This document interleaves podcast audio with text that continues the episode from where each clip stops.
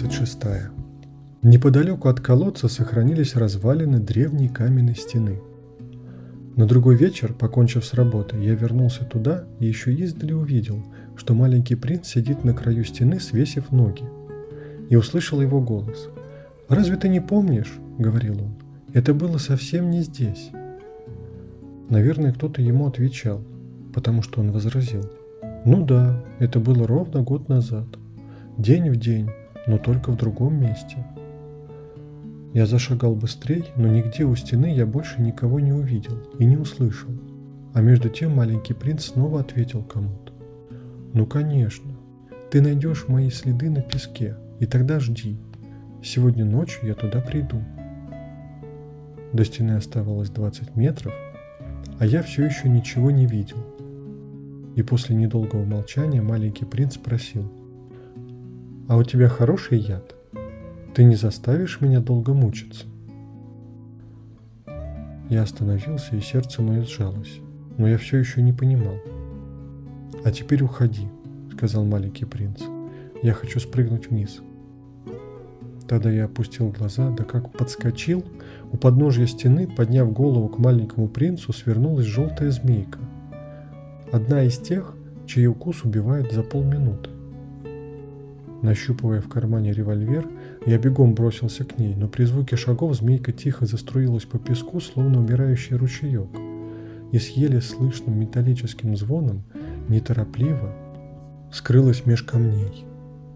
Я подбежал к стене как раз вовремя, чтобы подхватить моего маленького принца. Он был белее снега. «Что это тебе вздумалось, малыш?» – воскликнул я. «Чего ради ты заводишь разговоры со змеями?» Я развязал его неизменный золотой шарф, смочил ему виски и заставил выпить воды. Но я не смел больше ни о чем спрашивать. Он серьезно посмотрел на меня и обвил мою шею руками. Я слышал, как бьется его сердце, словно подстрельной птицы. Он сказал, «Я рад, что ты нашел, в чем там была беда с твоей машиной. Теперь ты можешь вернуться домой».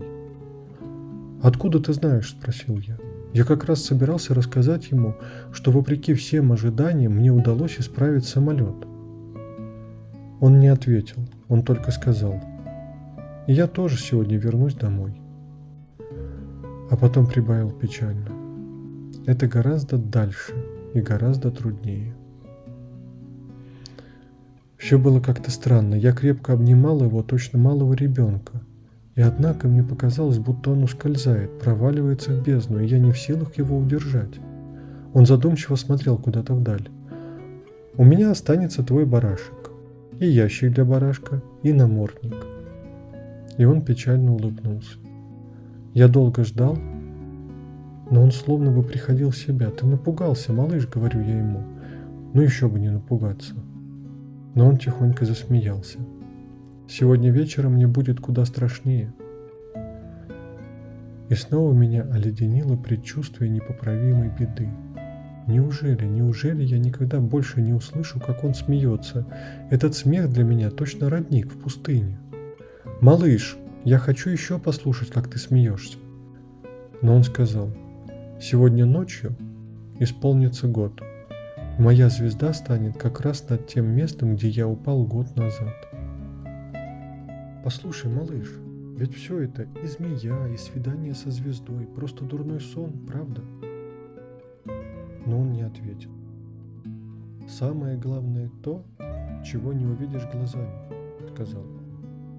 Да, конечно, говорю я ему. Это как с цветком. Если любишь цветок, что растет где-то на далекой звезде, хорошо ночью глядеть в небо все звезды тогда расцветают. Да, конечно. Или это как с водой.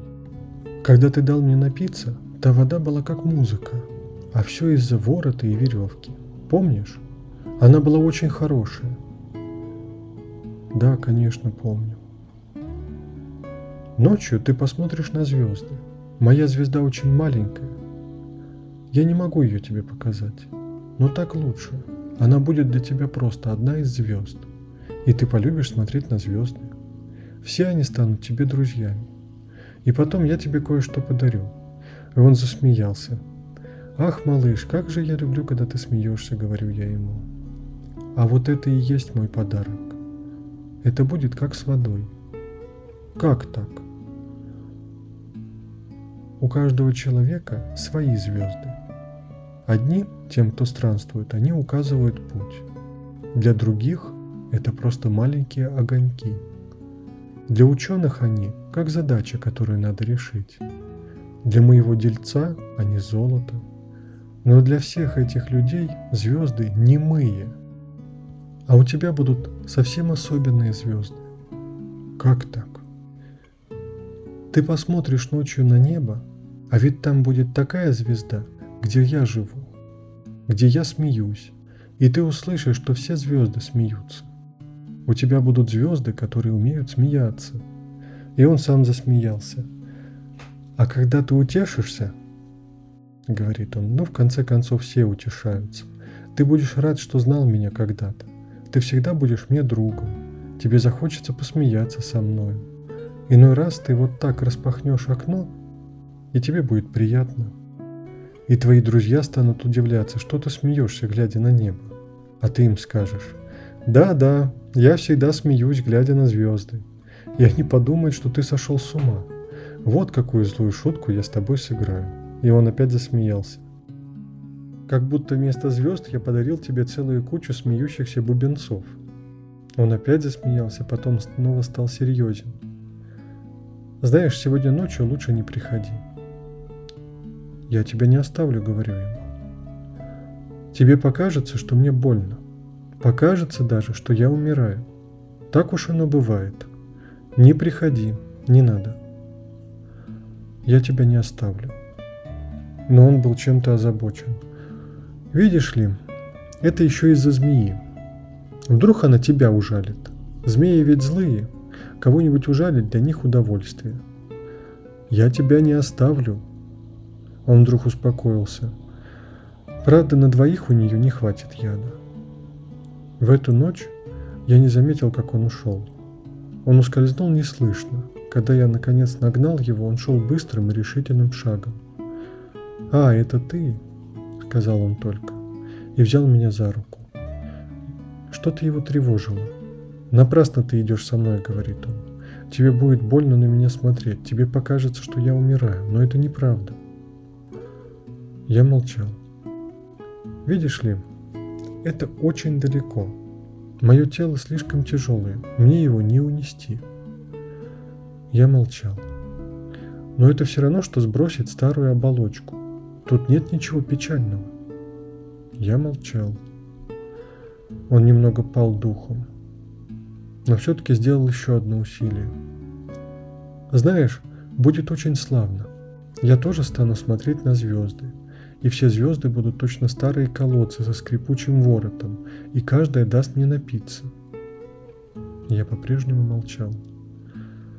Подумай, как забавно. У тебя будет 500 миллионов бубенцов, а у меня 500 миллионов родников. И тут он тоже замолчал, потому что заплакал. Вот мы и пришли. Дай мне сделать еще шаг одному. Он сел на песок, потому что ему было страшно. Потом он сказал, знаешь, моя роза, я за нее в ответе. А она такая слабая и такая простодушная.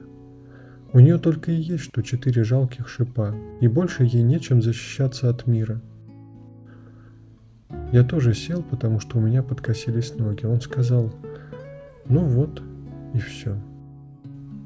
Помедлил еще минуту и встал. И сделал один только шаг, а я не мог шевельнуться. Точно желтая молния мелькнула у его ног. В мгновение он оставался недвижим, не вскрикнул, потом упал.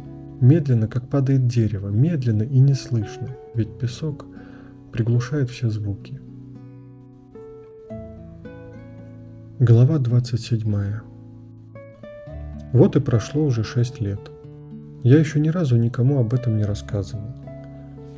Когда я вернулся, товарищи рады были вновь увидеть меня живым и невредимым. Грустно мне было, но я говорил им, это я просто устал. И все же понемногу я утешился. Ну, то есть не совсем, но я знаю, он возвратился на свою планетку. Ведь когда рассвело, я не нашел на песке его тело. Не такое уж оно было и тяжелое. А по ночам я люблю слушать звезды, словно 500 миллионов бубенцов.